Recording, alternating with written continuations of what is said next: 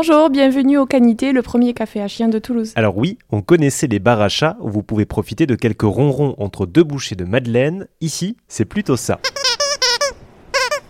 Le Canité a ouvert ses portes à Toulouse. Son adresse, c'est presque fait exprès, c'est le 1 rue des Trois Renards. Pour les connaisseurs, c'est dans le quartier de Saint-Cernin.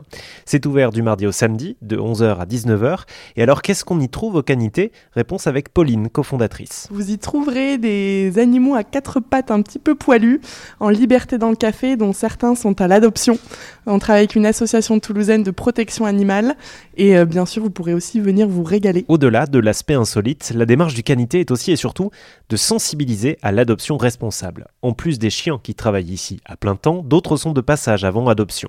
Objectif, sensibiliser aux abandons qui sont un peu plus nombreux chaque année. Ce sont ainsi plus de 16 000 chiens qui ont été abandonnés entre janvier et août 2023. Pour le Canité et pour nous-mêmes, c'est très important euh, de passer un message quand vous viendrez au Canité.